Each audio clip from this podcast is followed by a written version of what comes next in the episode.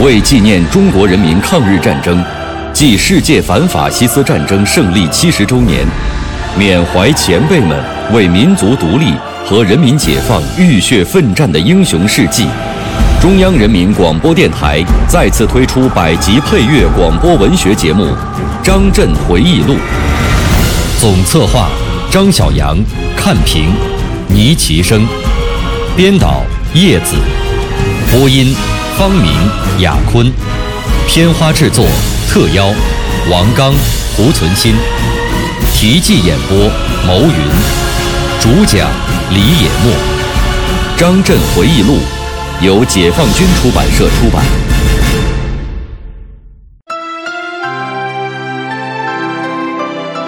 年轻人是大有作为的，用毛主席的话来讲，世界是你们的。对老年人来说，坚持锻炼还真有好处。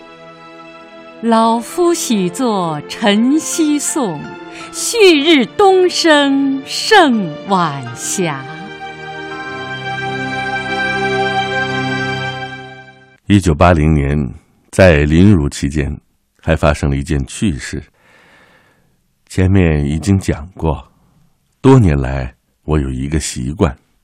不管走到哪里，也不管工作多忙，每天清晨坚持四点多钟起床，进行一个多小时的步行锻炼。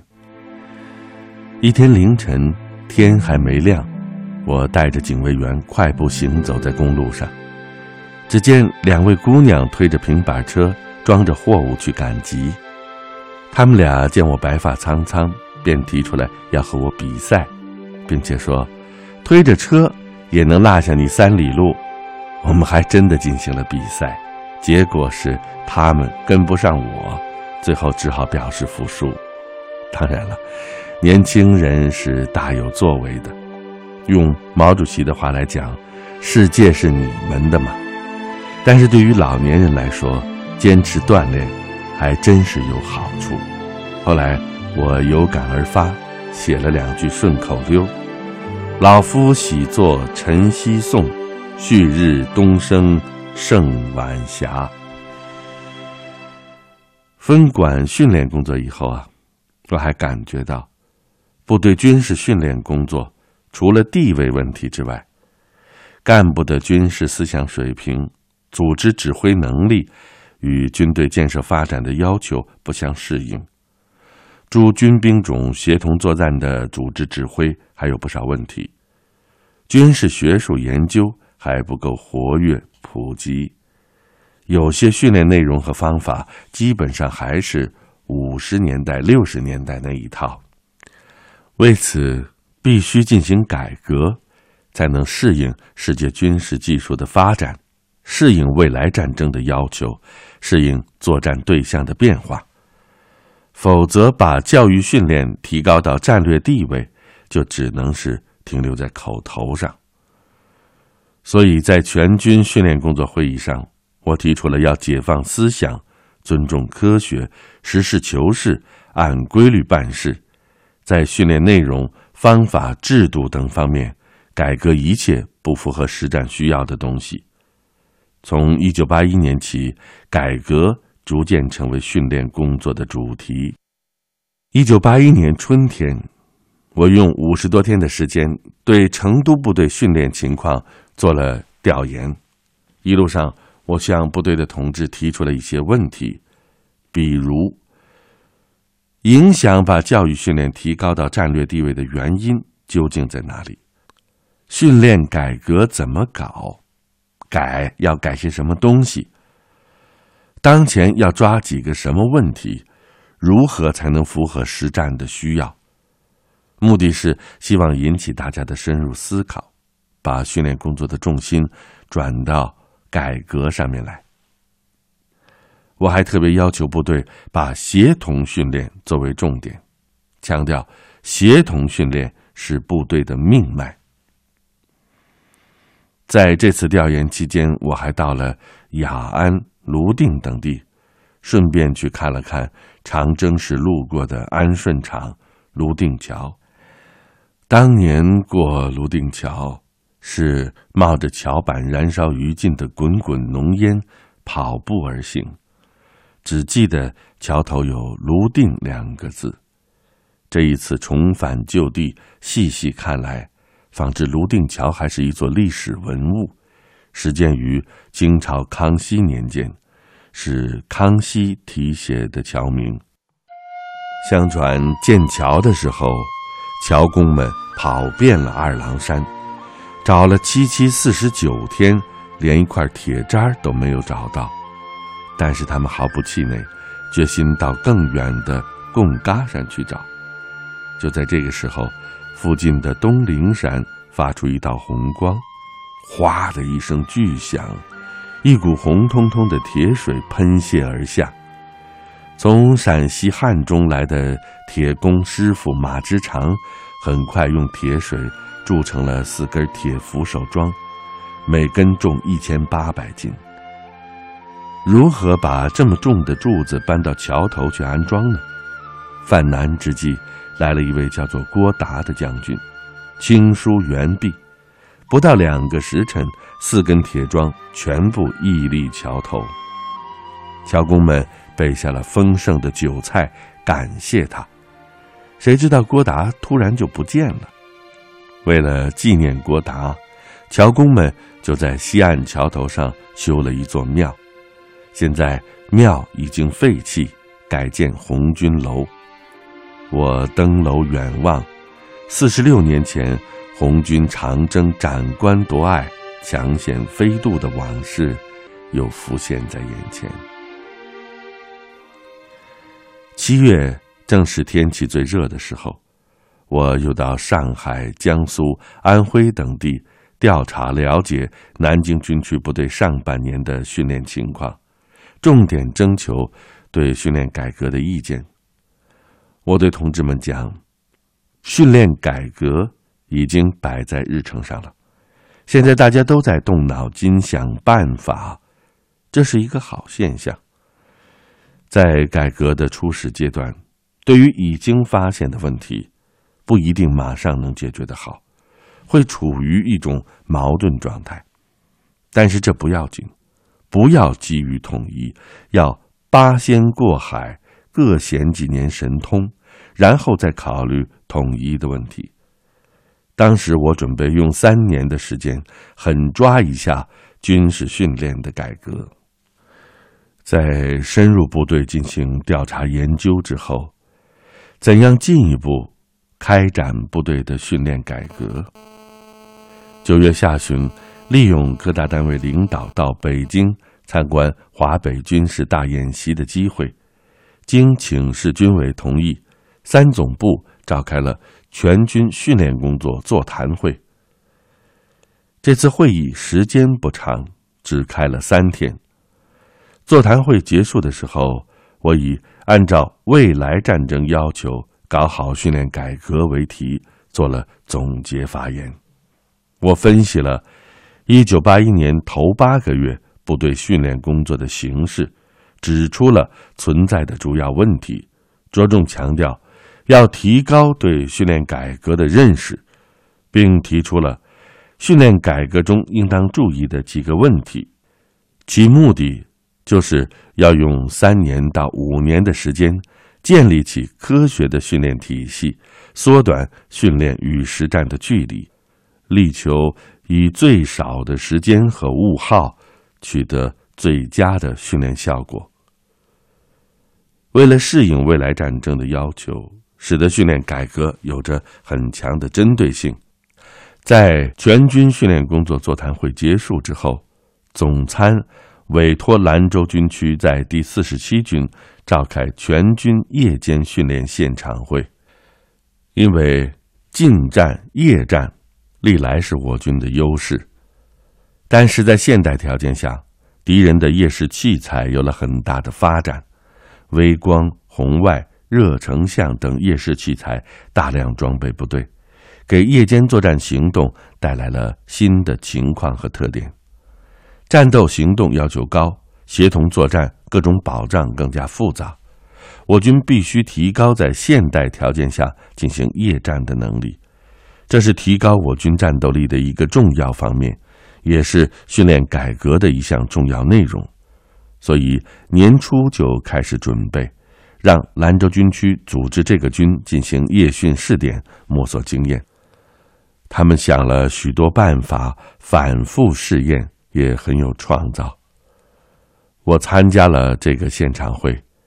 这次试点主要是从战术技术上探讨怎样与敌夜视照明器材做斗争，研究部队夜间机动、组织指挥和诸军兵种协同等问题。四十七军改革训练方法，研究出了在现代条件下与敌军的夜视器材做斗争的十种手段，编出了一套夜战训练的教材和资料。基本上解决了团以下夜间训练的内容和方法问题，为全军摸索出了一条夜间训练的路子。与会同志都觉得很有收获。我代表总参做了总结讲话，对该军的做法给予了充分肯定，同时提出了下一步的努力方向。我讲到。训练改革要着眼于未来战争的特点，其中特别提出了要重视研究对付敌人武装直升机的问题。尽管当时我军还没有这一装备，但我意识到，在未来陆地作战中，它将占有重要的位置。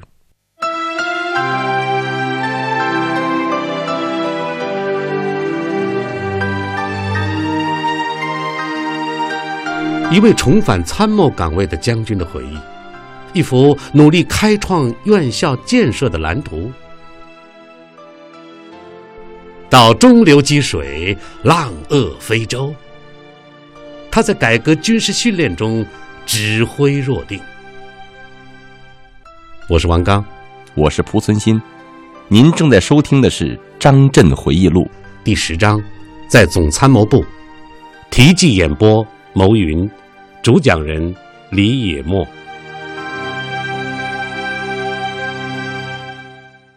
这里顺便说一下，我第一次见到先进的武装直升机，还是一九八七年率国防大学代表团访美期间，在华盛顿的时候，与美国国防部部长温伯格会见，双方谈得很好。他对我说：“你要看什么？”就安排什么，我表示客随主便。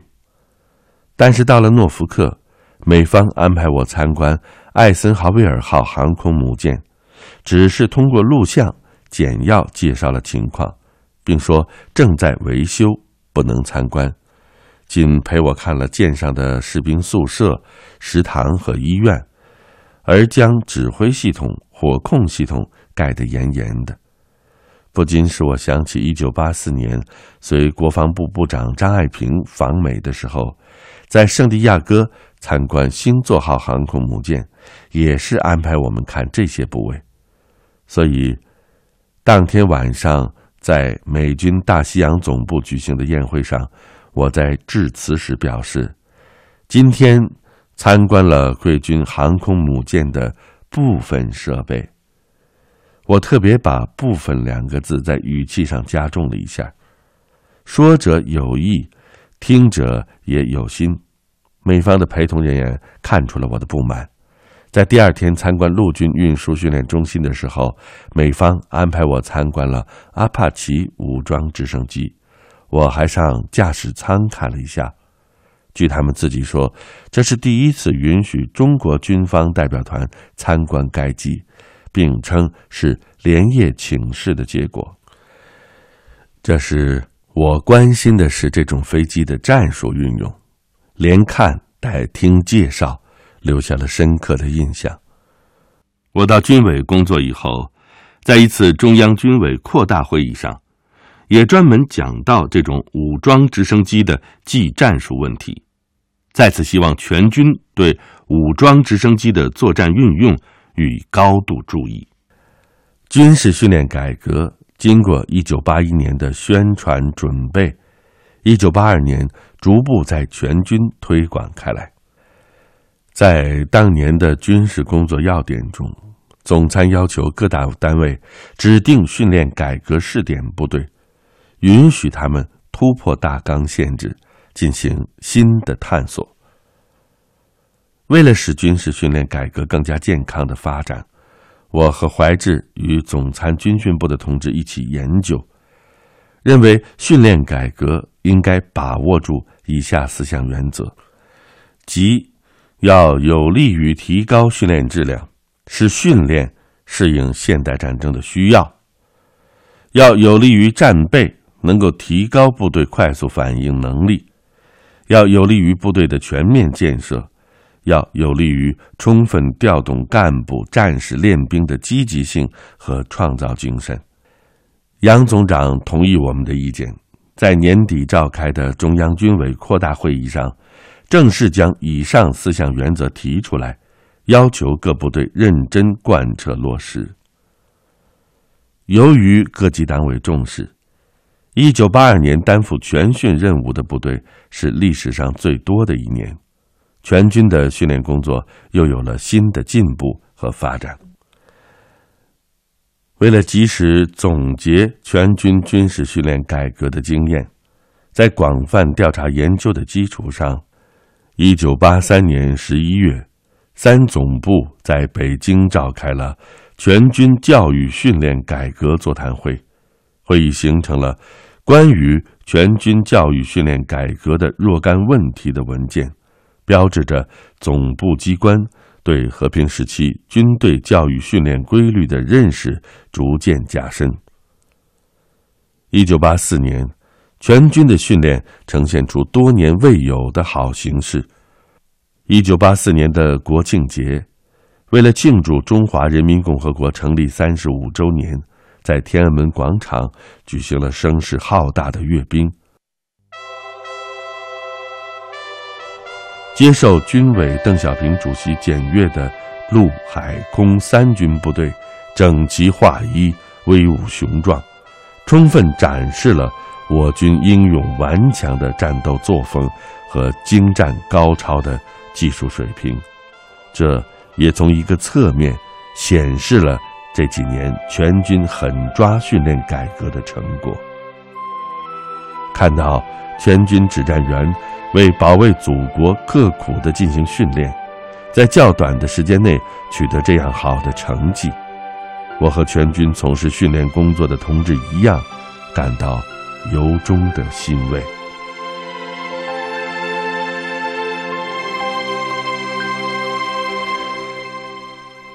院校是培养干部的基地，在我军建设中有着举足轻重的地位。然而，在历次政治运动中，受左的错误影响和干扰，军队院校都是重灾区。尤其是在文化大革命中遭到的破坏更为严重，仅院校数量就被砍掉了三分之一。